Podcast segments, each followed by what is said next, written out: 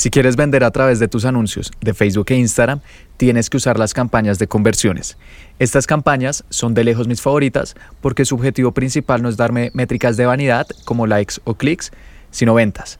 Sin embargo, hay una parte que es clave y que cuando reviso cuentas de diferentes clientes muchas veces está mal y es seleccionar cuál es la conversión que queremos que Facebook nos dé. Agregar al carrito, compras, clientes potenciales, etcétera. Por lo tanto, en este episodio te voy a explicar cómo configurar correctamente una campaña de conversiones para que puedas vender al máximo con tus anuncios de Facebook e Instagram y que también evites cometer un pequeño error que con un simple cambio se podría haber solucionado.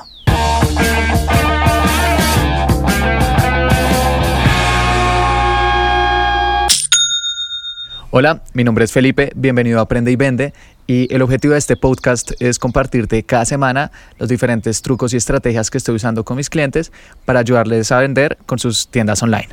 En este episodio vamos a hablar de algo muy importante que son las campañas de conversiones, esas campañas que tanto nos gustan para generar ventas a través de anuncios en Facebook e Instagram. Entonces, cuando las seleccionamos, Facebook nos va a preguntar, perfecto, cuál es la conversión que quieres que te genere. Y acá, digamos que fue una de las partes que más me confundió cuando empecé a vender a través de Facebook e Instagram, porque hay muchas opciones. Está ver contenido o visualización de contenido, es decir, personas que simplemente visitan nuestra página de producto. Está también agregar al carrito. Queremos que las personas agreguen muchas veces al carrito en nuestra tienda online. Iniciar pago. También queremos que inicien el checkout. Compras. Digamos que hay muchas y cuando empecé dije, bueno, quiero vender, entonces debería seleccionar compras, pero por algo también está agregar al carrito o iniciar pago o ver contenido. Incluso hay otras, está buscar, está hacer una donación, eh, programar. Digamos que hay muchas. Dije, ¿cuál debería seleccionar si quiero vender a través de mi e-commerce? Y hubo un artículo que me confundió en especial y es uno en el cual Facebook comenta que ellos tienen algo que se llama la fase de aprendizaje. ¿Qué pasa? Facebook e Instagram en el fondo son simplemente una inteligencia artificial. No sé muy bien la parte técnica cómo está hecha porque pues no soy un desarrollador, pero sí sé que es una inteligencia artificial que con el tiempo va aprendiendo y por lo tanto nos da mejores resultados.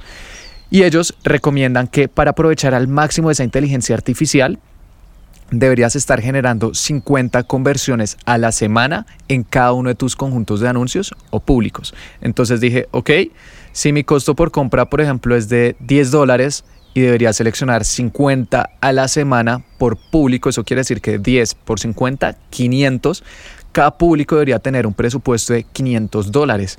Y si tengo varios públicos, ponle 5, debería tener un presupuesto de 2.500 dólares semanales, es decir, 10.000 dólares al mes. Y cuando yo empecé, pues claramente no tenía este dinero. Entonces dije, ok, no puedo seleccionar compras porque no va a llegar nunca a esas 50 a la semana porque es un presupuesto muy alto. Entonces voy a seleccionar otras conversiones que estén un poco más lejos del momento comercial o un poco más arriba en el embudo y por lo tanto se den de una forma más habitual. Por ejemplo, si mi costo por compra es de 10 dólares, mi costo por cada carrito puede ser de 1 o 2 dólares, porque pues no todos los carritos terminan siendo compras.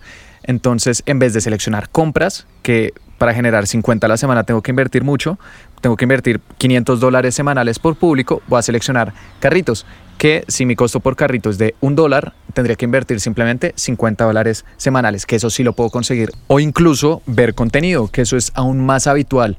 Cada persona que vaya a mi página de producto, como está más arriba del embudo, me puede costar 20 o 30 centavos. Entonces, empecé a seleccionar estos eventos que son mucho más habituales para generar esas 50 conversiones semanales que por lo tanto Facebook recomienda y así vender más y efectivamente al seleccionar, por ejemplo, agregar al carrito a la semana, sí tenía los 50 carritos que Facebook recomendaba y ahí aparece una notificación que te dice fase de aprendizaje completada. Ya sabemos exactamente qué tipo de personas necesitamos para darte esa conversión y yo, perfecto. ¿Qué pasaba? Que como seleccionaba agregar al carrito, tenía 50 carritos y yo muy bien, pero una compra o dos compras. Y decía, bueno, eh, digamos que esto ya tampoco me sirve tanto. O eh, tenía, por ejemplo, 100 o 200 personas que van a mi página producto. O sea, Facebook ya ha aprendido muchísimo porque claramente pasé los 50, pero tres compras. Y decía, bueno, pues tampoco me interesa. Puedo tener muchas personas que vayan a mi página producto o muchas personas que agreguen al carrito, pero si al final no me terminan comprando, no me sirve de nada. Al final se vuelven métricas de vanidad, como a mí me gusta llamarlas. Entonces, ¿qué hice? En otro público, en vez de agregar al carrito o ver contenido, puse simplemente compras. dije, yo sé que no va a llegar a esas 50 semanales que Facebook tanto recomienda, pero voy a ver qué tal. Al final es lo que estoy buscando y voy a poner eso. Y mm, efectivamente tuve menos personas que visitaron mi página producto, de hecho muchas menos, fueron como 40 o 50. También tuve muchos menos carritos, tuve como 8 o 10, pero generé más ventas. Generé como 4 o 5, algo que ninguno de los otros habían eh, llegado a producir. Y llegué a la conclusión de que Facebook ya es tan inteligente su inteligencia artificial que dependiendo del evento de conversión que seleccionemos, también le vamos a llegar a personas diferentes. Me explico. Facebook ya sabe perfectamente cuáles son las personas que les gusta visitar todo tipo de páginas web, ver productos como vitrinear, pero que no terminan comprando. Y a ellos los tiene catalogados eh, dentro de ver contenido. Por otro lado, también ya sabe cuáles son las personas que además de visitar productos, los tienden a agregar mucho al carrito y les tiene la etiqueta de agregar al carrito. Y finalmente, también sabe cuáles son las personas de además de visitar el producto y agregar al carrito, terminan comprando y a ellos les tiene la etiqueta de comprar. Por lo tanto, si quieres generar ventas, te recomiendo que en un 99% de las veces utilices compras, porque con esto le vas a llegar a aquellas personas que Facebook e Instagram tienen catalogadas como compradores, es decir, a lo mejor de lo mejor de estas dos redes sociales. La fase de aprendizaje, si bien sirve, porque también tengo clientes que tienen presupuestos grandes y que ya estamos generando esas 50 ventas por semana por público y efectivamente los resultados mejoran, no es indispensable. Así que no te preocupes mucho por eso. Si puedes llegar a ese punto ideal y seguramente tu costo por compra se va a reducir y por lo tanto tu retorno a la inversión, pero no es una condición indispensable.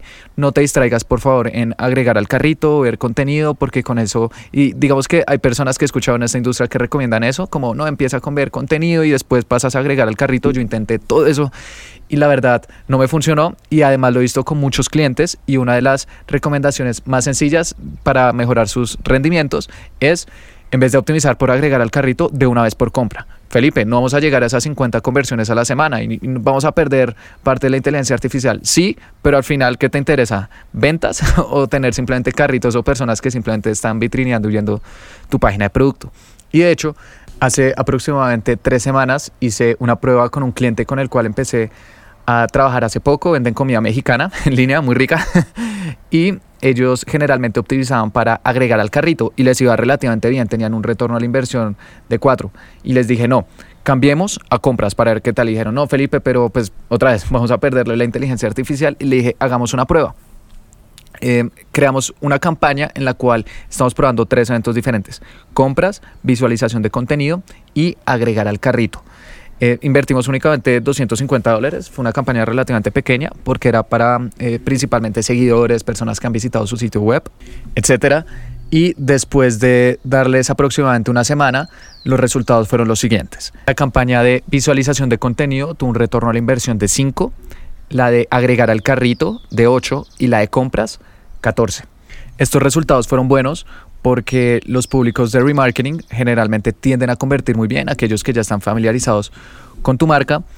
Y de esos tres, el que mejor resultado tuvo fue el de compras, a pesar de que nunca llegó a las 50 conversiones semanales, únicamente generó 22. Y este es solamente un ejemplo de un patrón que he visto en múltiples cuentas en las cuales compras casi siempre le gana a todas las demás. Así que esa es la elección de este episodio. No te preocupes mucho por esa fase de aprendizaje, si la puedes generar ideal y seguramente tus resultados van a mejorar, pero no es algo obligatorio. Apúntale en la gran mayoría de veces a compras. Ahora, si llegas a hacer una prueba y, no sé, pones compras contra agregar al carrito y, por ejemplo, iniciar pago y alguna diferente llega a ganar, buenísimo. En Facebook e Instagram, digamos que hay, no hay reglas que apliquen en el 100% de las veces, por eso digo 90 y me gustaría mucho saberlo. Me puedes escribir por Facebook, por Instagram, por LinkedIn, Felipe Vergara, ahí me encuentras. Y mm, algo que también estoy haciendo en los podcasts es recomendar libros que he leído, que me han gustado y que me han ayudado mucho en mi camino. Y el libro que te quiero recomendar en esta ocasión se llama El arte de la guerra de Sun Tzu, es de un general chino y es un libro muy antiguo. Fue escrito, se calcula que en el siglo V antes de Cristo, tiene más de 2500 años ¿Y mm, por qué lo estoy recomendando? Porque es un libro que yo considero eterno, ya es parte de la historia de la humanidad, porque nos recomienda Estrategias de Guerra. Este ha sido uno de los grandes generales de la historia y todo lo que aprendió lo plasmó en este libro sobre cómo ganar batallas y vencer al enemigo.